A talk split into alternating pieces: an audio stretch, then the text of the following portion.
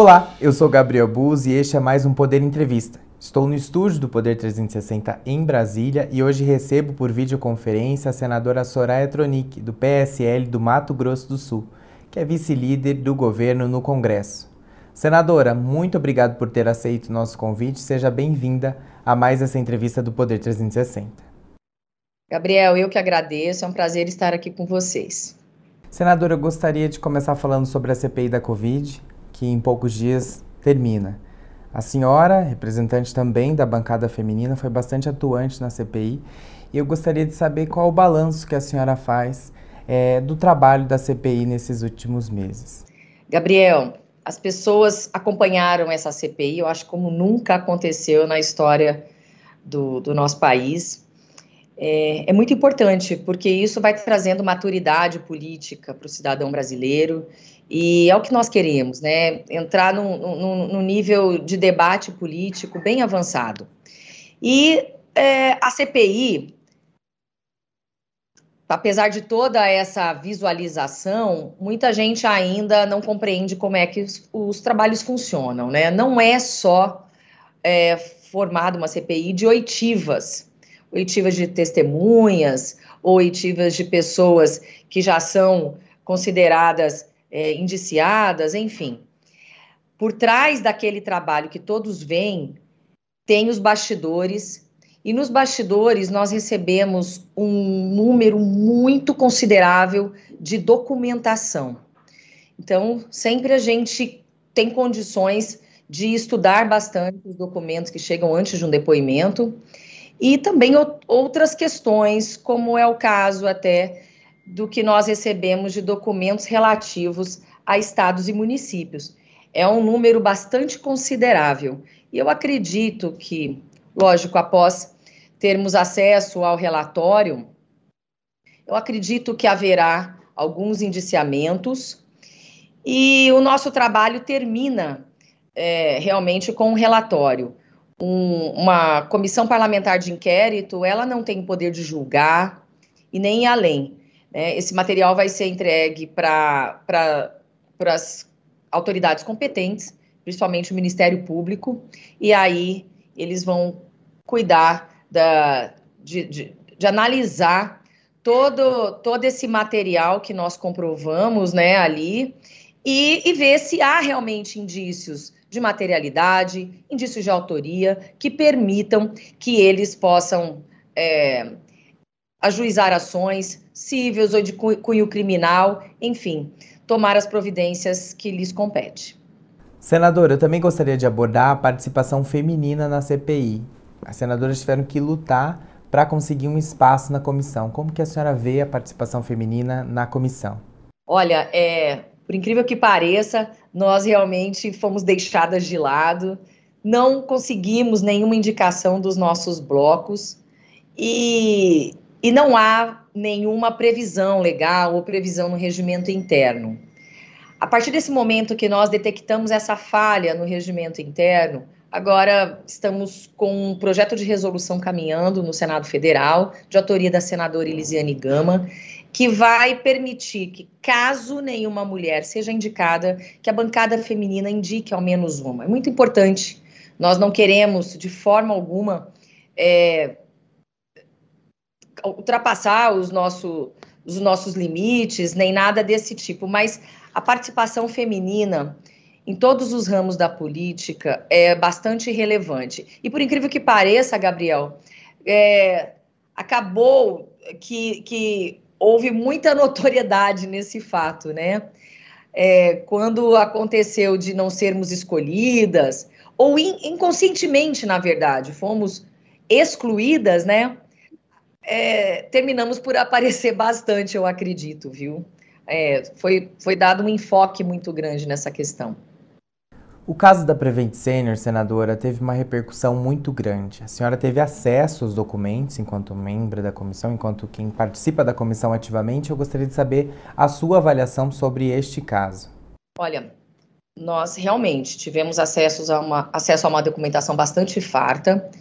A, aos, do, aos documentos médicos e, e, muitas questões nos deixaram bastante chocados, Gabriel. Nós percebemos que, diante das conversas, conversas de WhatsApp e determinações no trabalho dos médicos, que a conduta adotada ali foi uma conduta principalmente de forçar uma situação, não contar para o, os familiares dos pacientes, testar uma, uma forma de tratamento para o Covid, manipulação de informações acerca da, de como o paciente entrava e depois, posteriormente, chegamos a ter casos de exame de Covid para detectar se a pessoa ainda estava com Covid, assim, já nos dias do óbito, depois de já haver sido confirmado que ela entrou é, com Covid no, no, no, hospital. Enfim, e aí nos no atestados de óbito não constar o Covid, atestado de óbito do mesmo dia deste teste. É, então, parece que justamente para deixar isso como prova de uma possível é, dúvida, enfim, questões que nos deixaram assim bastante estarrecidos na Prevent Senior. Eu também gostaria de saber o que, que a senhora espera do relatório final que deve ser é, apreciado ali no dia 20 de outubro. O que nós sabemos é que tem muita gente trabalhando, é que teremos alguns indiciamentos. Eu, como advogada, vejo que algumas pessoas ali já têm indícios, indícios relevantes de autoria e materialidade comprovados. Algumas pessoas serão indiciadas. Não sei se eu irei concordar com absolutamente tudo, mas algumas questões eu já tenho até a minha opinião formada. É lógico que nós não exercemos nenhum julgamento, né? Não, cabe a nós. Apenas levantamos os dados e as provas é, que nós consideramos relevantes, mas eu acredito que, que o Ministério Público terá um relatório com bastante é, materialidade, com um trabalho bem feito. Não sei se em relação a todas as pessoas que o relator pretende indiciar, tá? É, mas teremos sim um trabalho consistente. Eu espero que os demais senadores tenham realizado o trabalho que, que a minha equipe está fazendo em relação a estados e municípios. Nós recebemos uma farta documentação em relação aos recursos federais que foram enviados aos estados para o combate à pandemia e só que isso foi objeto do segundo pedido de abertura da CPI e ela não foi investigada a contento. Na verdade, não temos prazo e nem braços para isso. Então, a sugestão foi a seguinte: de que cada senador tentasse fazer um relatório parcial em relação aos seus estados, no mínimo, né? No mínimo. E eu estou terminando este relatório em relação ao Mato Grosso do Sul. E eu espero que os demais senadores façam isso, justamente para que a gente possa, pelo menos, Gabriel, ter um norte em relação ao que ocorreu com os recursos federais. Afora isso, é, o período de CPI, período posterior de CPI, não nos impede que, fisca, que, que possamos fiscalizar esses recursos, porque a, a obrigação do parlamentar, além de legislar, é também de fiscalizar. E, e, por mais que o STF tenha determinado que a CPI poderia tratar apenas da questão é, do, do, do, da questão aqui no nível federal e que seria competência das assembleias legislativas e câmaras municipais analisarem os recursos que foram enviados para estados e municípios, fora da CPI nós não só temos como, mas também temos a obrigação de é, fiscalizar esses valores. Então, nada impede que a gente possa apresentar, sim, é, respostas à sociedade, porque material, Gabriel, não faltou. Senadora, a senhora cita que, na sua visão, alguns é, nomes precisam e deveriam estar sendo indiciados. A senhora poderia citar algum? Olha, eu acredito que nomes, tá? Não estou aqui, vou repetir, não estou aqui condenando absolutamente ninguém, mas pessoas que merecem ser investigadas pela, Polícia Federal, pelo, pelo Ministério Público, nomes como Roberto Dias, Marconi Albernaz, alguns nomes merecem uma investigação mais aprofundada do que o que foi feito na CPI. Então, é, ali nós encontramos indícios de tráfico de influência, advocacia administrativa, indícios de corrupção ativa, corrupção passiva, e esse tipo de, de crime, ele não necessita do, da consumação, Gabriel. Se um funcionário público pede uma vantagem que não deveria, ali ele já, come, já cometeu o crime, por mais que essa vantagem não seja é, consumada, ele não receba essa vantagem, e o que, é o que chamamos de crime formal. Então, ali é, temos indícios relevantes que merecem uma investigação. Senador, além da CPI, eu queria abordar alguns temas que são bastante importantes no Senado, a começar pela indicação do ex-ministro da Justiça, André Mendonça. O ex-ministro está aguardando a sabatina, é o, ministro, o ex, é o indicado que mais tempo está aguardando por uma sabatina no Senado. E eu gostaria de saber a sua avaliação ah, sobre essa demora em o presidente da CCJ, senador Davi Alcolumbre, em pautar o nome do ex-ministro André Mendonça na comissão. Gabriel, são questões que eu vejo como meramente políticas, porque não existe nenhuma explicação para essa demora é, de se pautar a sabatina do ministro André Mendonça. Eu assinei junto com o senador é, Espiridião Amin, nessa semana, um pedido de urgência que foi protocolado no STF. E já existe uma outra ação caminhando dos senadores Alessandro Vieira e o senador Cajuru, que, cujo relator é o ministro Ricardo Lewandowski. Nós estamos também aguardando o desfecho. E aí o que eu soube é que após a questão ter sido judicializada, o senador presidente da CCJ, Davi Alcolumbre, iria aguardar a decisão. Enfim, o presidente fez a parte dele, que era indicar um nome. É um direito do ministro André Mendonça ser sabatinado, né? E aí são os senadores que irão decidir, tanto na comissão quanto posteriormente, se o nome dele passar na comissão, no plenário. Então, eu entendo ali que cabe a nós, senadores, depois da sabatina. O presidente Davi Alcolumbre, bem que pod poderia nos livrar de mais um, um, um, problema, uma celeuma política no nosso país, que já está cansado, né? E pautar a, a sabatina do ministro André, porque de qualquer forma, estamos com alguns, alguns processos parados no STF quando deu empate e o, o presidente Fux está deixando-os de lado, aguardando a nomeação do novo ministro da nossa Corte é, Suprema, né? Então, isso está atrapalhando, inclusive, a entrega para o jurisdicionado da prestação jurisdicional. Senadora, eu também gostaria de é, ouvir a senhora sobre o novo programa social do governo, Auxílio Brasil. A senhora acha que a reforma do imposto de renda vai conseguir bancar o novo programa social? Eu confesso para você que nós estamos estudando mais a fundo a partir dessa semana. Tivemos uma reunião até que foi, foi na quarta-feira da liderança do governo no Senado, mas foi exatamente o dia da fusão do PSL com o DEM. Então, é o que nós esperamos.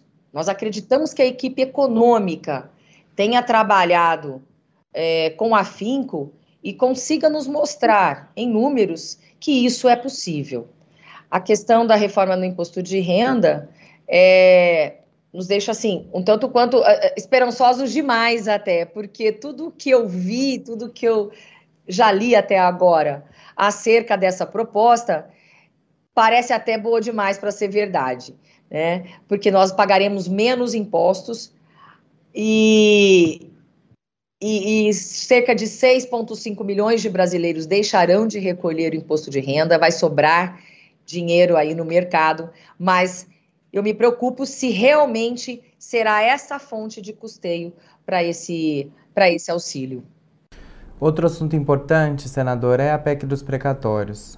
Ela de fato é a solução para o governo federal não furar o teto de gastos? Também tenho minhas dúvidas. É... Estamos num impasse muito grande, já escutamos lados favoráveis, lados não favoráveis, mas nos preocupa. Nos preocupa a questão, inclusive, do calote. É... Pessoas demoram muito tempo para receber seus precatórios a situação no país é, é, é muito complicada. Inclusive, quando nós quitamos as nossas contas, nós ficamos né, vistos de uma melhor forma no, no, no, mercado externo. Então, me preocupa. Não sei ainda, e a gente já conversei com pessoas da economia e já ouvi diferentes opiniões. A situação nossa, Gabriel, não é simples, não é fácil e nós precisamos de um pulso bastante firme na questão da economia, principalmente neste momento de retomada, né, onde a vacinação já avançou bastante, mas precisamos recuperar é, setores que não conseguiram ainda quitar dívidas, enfim. Não é a minha área de expertise, eu sou formada em direito, mas eu tenho buscado me aprofundar e me debruçar sobre esses temas e ouvir opiniões diferentes, sabe? Mas nada melhor do que aquela tal da conta, né? Um mais um, dois, dois mais dois, quatro, nos provar ali com os números de onde vai tirar, onde vai colocar, por que, que dá para fazer, por que, que não dá para fazer, e para que a gente possa tomar uma decisão com responsabilidade, Gabriel. Isso aqui não é uma brincadeira, tudo isso é muito sério que nós estamos passando e vivendo. Muita gente não sentiu na pele, mas uma boa parcela da população que sequer está aí nas redes sociais, sequer se comunica é, é, conosco no dia a dia, como você vê, muita gente é, até com dificuldade de compreender essa questão que veio à tona agora da pobreza menstrual. Pessoas não têm ideia do que seja isso e nunca escutaram falar. Por isso que nós precisamos nos aprofundar nesses assuntos e não decidir é, de forma é, que, que com a necessidade de se tomar uma decisão com rapidez, a gente tome uma decisão errada. Eu me preocupo muito. A senhora acabou de citar a questão da, da pobreza menstrual e eu gostaria de saber da senhora, a senhora defende que o Congresso derrube o veto do presidente Jair Bolsonaro? Pelo que eu estou percebendo do ânimo né, nas, na, nos nossos grupos de WhatsApp e conversando com os senadores, eu acredito que sim.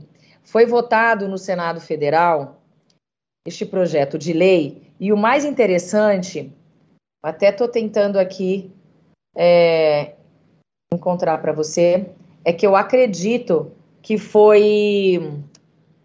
Eu acredito que foi é, é, unânime, foi uma votação simbólica e foi bem esclarecido pelo, pelos senadores, pela senadora Zenaide, inclusive, e eu acredito que pode ser sim que este veto seja derrubado. Hoje a senhora faz parte da base governista, mas isso não a impede de fazer discursos bastante duros quando se faz críticas ao governo federal. Eu gostaria de saber qual, até onde vai o seu apoio ao governo federal e especificamente também ao presidente Jair Bolsonaro. Eu sou vice-líder do governo no Congresso Nacional. Se você for olhar todas as minhas votações, eu voto de acordo com, com o que determina a, a liderança do governo e mas foram duas vezes eu, eu votei contra. Foi na questão do COAF, que eu achei que deveria ficar na pasta do, do Ministério da Justiça, E votei agora na lei de improbidade administrativa. A orientação foi votar sim, eu votei não. Nós fomos eleitos empunhando a bandeira anticorrupção, a bandeira do, da economia liberal, do conservadorismo, do armamento, aquelas pautas todas que vocês já conhecem. Eu voto de acordo com, com essas bandeiras que eu levantei durante a campanha, não mudei de opinião em relação a elas. E, na verdade, ficou em relação a essas duas votações, não, não tive problema nenhum. Então, é, a nossa fidelidade é em relação aos princípios, em relação às bandeiras. Todo homem pode errar, Gabriel. Todo homem tem o direito de errar, né? Os princípios é, que são imutáveis, na minha opinião. Esses princípios, né, que a gente considera é, como, como assim, o, o cerne, né? Cláusulas pétreas que nós temos isso aí, aí já fica difícil da gente abrir mão. Então, eu não abro mão desse, de, de, é, dessas pautas e apoio o governo quando diz respeito a estas questões, a estas pautas. Então, para mim está ok. Eu sempre fui assim. É, várias conversas com o presidente, eu já divergi. Eu acredito que a divergência é, é importante, é saudável, senão nós viveríamos numa ditadura, né? Nós não estamos numa ditadura.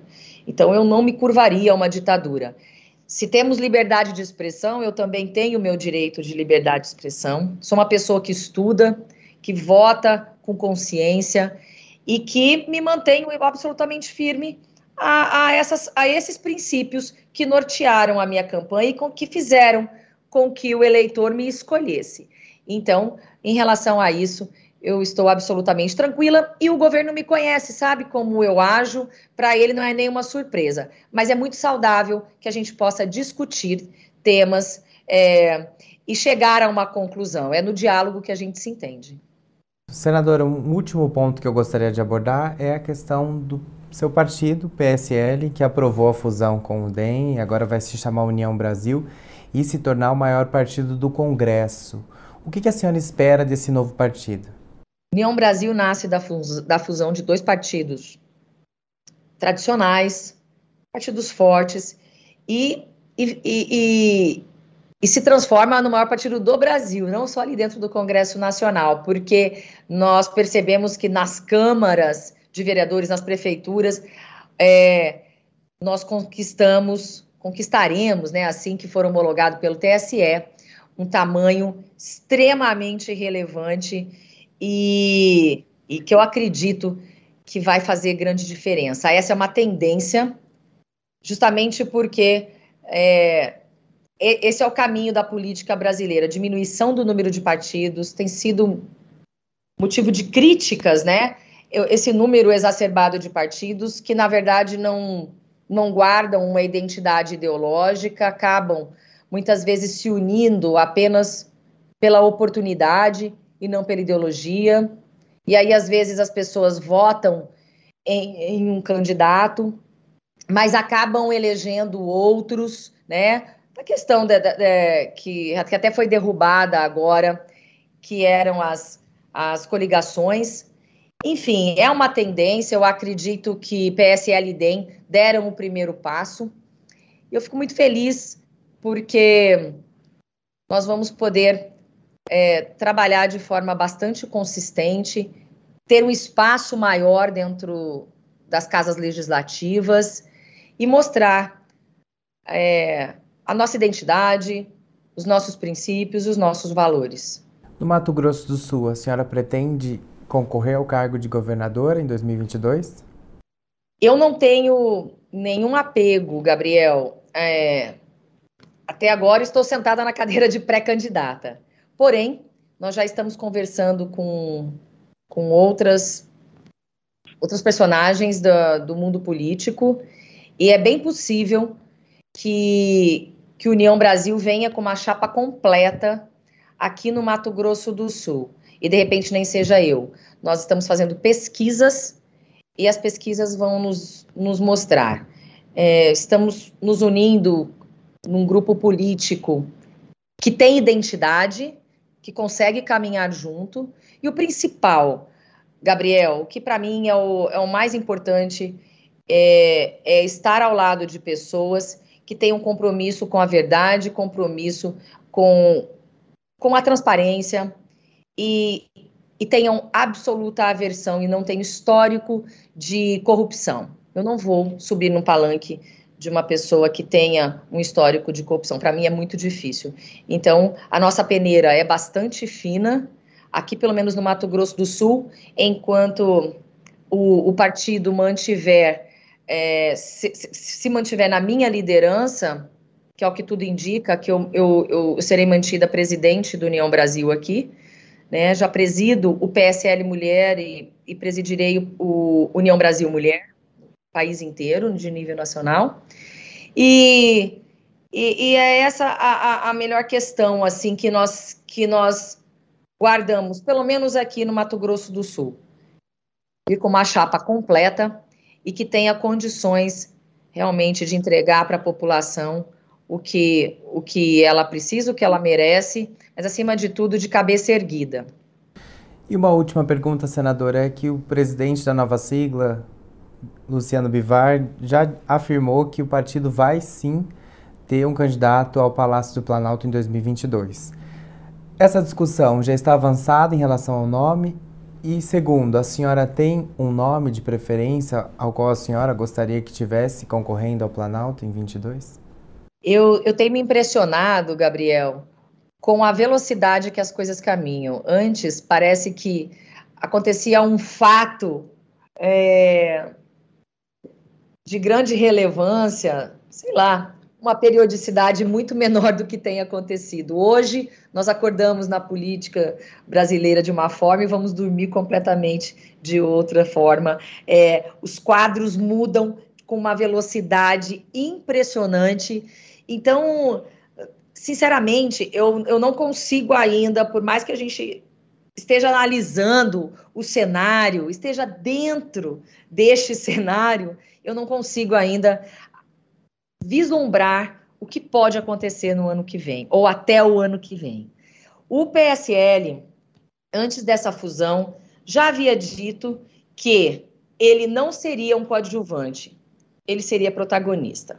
Mas eu acredito que o protagonismo pode ser tanto na, é, é, como dizem por aí no coloquial, na cabeça de chapa ou como vice, mas seria protagonista como foi em 2018. O presidente Luciano Bivar é uma pessoa muito afável, muito, muito aberta, mas é um homem que tem uma estrela. Na hora que foi necessário, o presidente Jair Bolsonaro, ele, ele foi o paraquedas do presidente. Foi esse mesmo termo que o presidente Bolsonaro usou. Você pode ser meu paraquedas? O presidente Bivar foi e deu tudo certo. É, eu acredito que ele pode ser assim o bote salva-vidas dessa vez.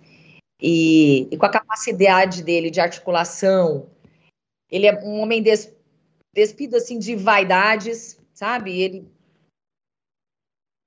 passa por cima do eu e consegue ser nós, né? E com uma facilidade incrível. E eu acredito que a construção vai, vai, vai chegar a hora, né? Você vê que o país inteiro está trabalhando para encontrar os seus caminhos. E eu também acredito que na questão é, de pesquisas, as pesquisas dizem muito, as pesquisas, principalmente as internas, Gabriel, porque as pesquisas publicadas geralmente são manipuladas. É o que eu vi na minha campanha e é o que me preocupa. Então, por conta da minha campanha, eu tenho um pouco de pé atrás nas pesquisas publicadas, mas nas pesquisas internas, é, nós temos visto que, que o quadro pode mudar a qualquer momento. Então, hoje, se o nome está aqui em cima, amanhã ele está lá embaixo, e assim tem sido essa gangorra. Nós esperamos que a gente consiga fazer o melhor para o ano que vem, que o Brasil precisa avançar. Existe alguma chance, senadora, de eh, vocês dialogarem com o presidente Bolsonaro para tentar filiar ele ao partido? Olha, uma coisa a gente sabe, isso está muito claro para todos nós: nós não iremos com a esquerda. Não iremos, impossível, né? Somos um partido. É, hoje, é, é, na, na própria convenção da fusão, as pessoas já não querem mais falar muito em direita, esquerda, querem falar daquilo que. Da, cuidar das nossas necessidades. Algumas divergências podem ser deixadas de lado, né? mas a questão da liberdade econômica para nós é muito cara. Então, eu creio que.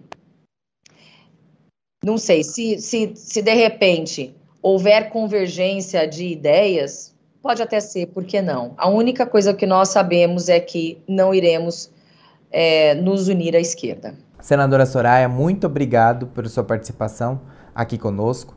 Obrigada, Gabriel. Muito obrigada ao Poder 360. Obrigada pelo convite, pela oportunidade de estar aqui. Estou à disposição.